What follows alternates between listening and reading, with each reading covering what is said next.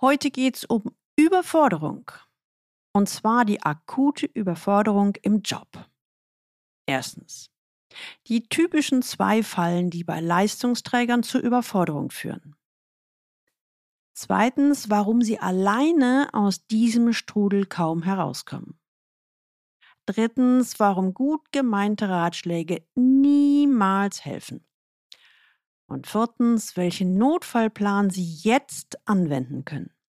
Aus dieser Folge werden Sie mitnehmen, wie Sie als Leistungsträger im C-Level mit der akuten Überforderung umgehen können und natürlich, wie Sie wirksam aus dem Hamsterrad aussteigen können.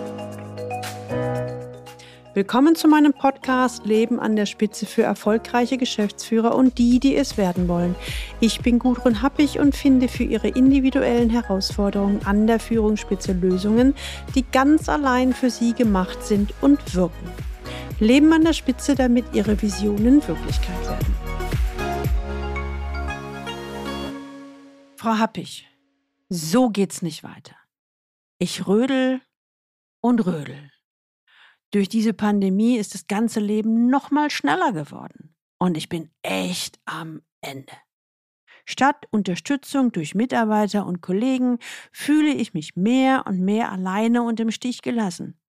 Der Vorstandsvorsitzende ist genauso grantig wie all die anderen C-Levels.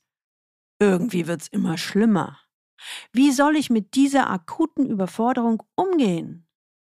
Tanja, Anfang 40, Chief Marketing Officer, schaut mich mit matten Augen durch die Kamera in unserem Online-Meeting an.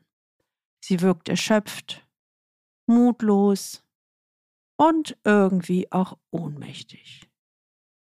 Wenn Sie heute das erste Mal den Leben an der Spitze Podcast hören, dann empfehle ich Ihnen, sich unbedingt in den Galileo Letter einzutragen unter der Adresse www.leistungsträger mit ae-blog.de.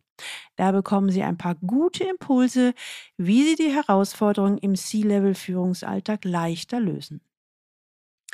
Sie hören regelmäßig diesen Podcast und Sie wissen, immer wieder stelle ich Ihnen hier Beispiele aus meiner Coaching-Praxis mit Führungskräften, insbesondere aus dem C-Level vor, damit Sie ganz konkret erfahren, an welchen Themen ich mit meinen Klienten arbeite und wie mögliche Lösungswege aussehen können. Heute geht es um folgende Situation. In einem großen Unternehmen gab es einen Wechsel an der Unternehmensspitze, verbunden mit einer Neuausrichtung. Strategien müssen allerdings erst noch erarbeitet werden. Aus Sicht der Klientin hat die Unternehmensspitze aktuell scheinbar den Bezug zur Belegschaft verloren. Für meine Klientin, also Tanja, hat es ziemlich heftige Konsequenzen.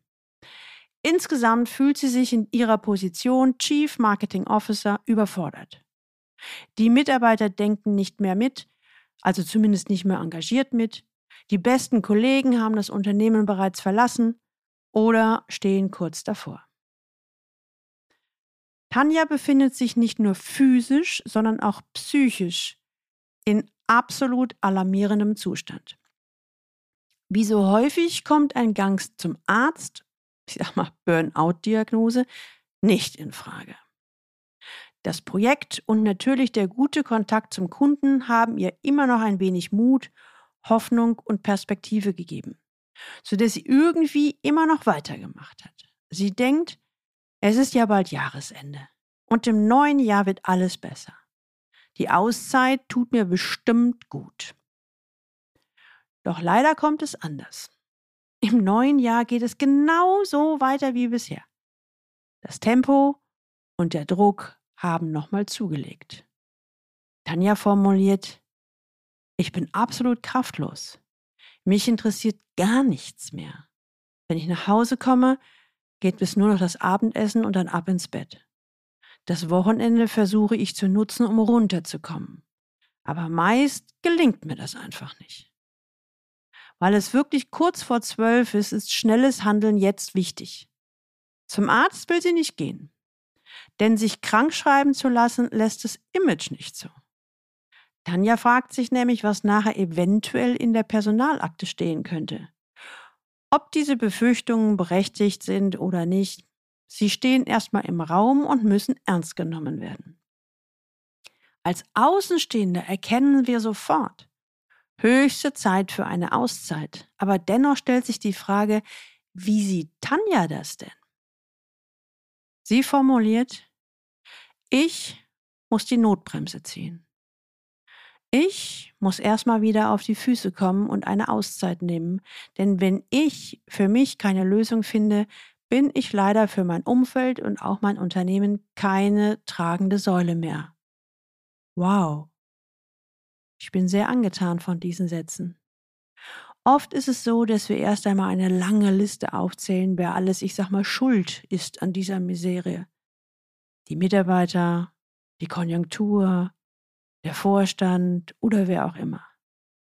Die Sätze von Tanja beginnen allerdings mit Ich. Solche Sätze sind ein wichtiger Schritt in Richtung Selbstverantwortung und weg von der Schuldzuweisung.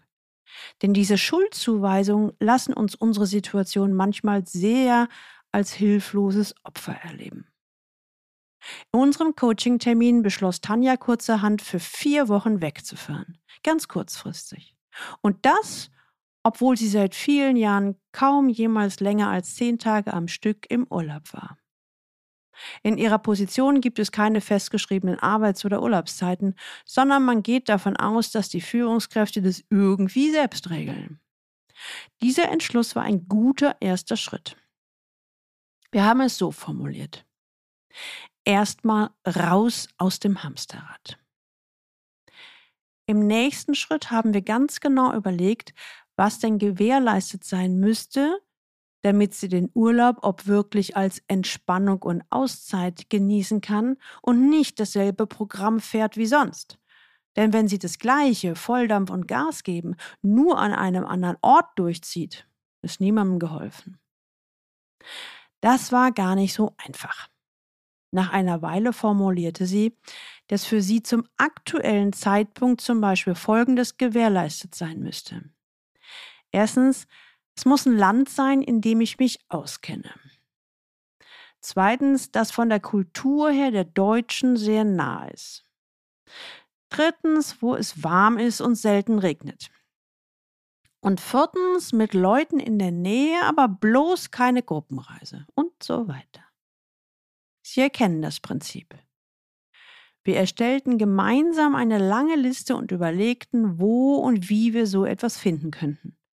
Ich dachte, dass die Sache jetzt ziemlich kompliziert werden würde, aber interessanterweise dauerte es keine drei Tage, bis Tanja genau das Richtige gefunden hatte. Eine typische Leistungsträgerin eben. Und siehe da, als sie den Kollegen und dem Vorstand von ihrem Vorhaben erzählte, reagierte niemand argwöhnisch oder mit Vorwürfen. Fast kam es ihr so vor, als wäre das für die meisten schon längst überfällig gewesen. Jetzt ist sie erstmal weg. Ganz für sich. Ganz mit sich. Nutzen wir mal die Zeit und schauen wir uns mal die Situation von Tanja genauer an. Was ist hier passiert? Wie konnte es zu dieser akuten Überforderung im Job überhaupt kommen? Ich nenne mal die erste Falle. Durchhalten um jeden Preis. Was man an diesem Beispiel schön sehen kann, gerade die Leistungsträger und die richtig Guten, die es besonders gut machen wollen für die anderen, für das Projekt, für das Unternehmen, geraten dabei schnell in eine Falle. Denn meist heißt die Lösung durchhalten. Die Fehler der anderen kompensieren und noch mehr rackern. Irgendwie die Kuh vom Eis ziehen, notfalls allein. Irgendwann kommt ein Punkt, wo dies nicht mehr bewusst oder rational wahrgenommen wird. Die Wahrnehmung verzerrt sich. Überall sind nur noch Probleme, auf die wir scheinbar keinen Einfluss mehr haben. Tja, und in so einer Situation sehen wir statt einem einzigen entgegenkommenden D-Zug plötzlich mehr als 100 Lichter auf uns zurasen. 100 D-Züge. Und scheinbar keine Ausweichmöglichkeit mehr. Falle Nummer zwei. Verbündete sind Mangelware. Wenn wir erst einmal in so einem Überforderungstunnel gefangen sind, dann sehen wir auch keine unterstützenden Hände mehr.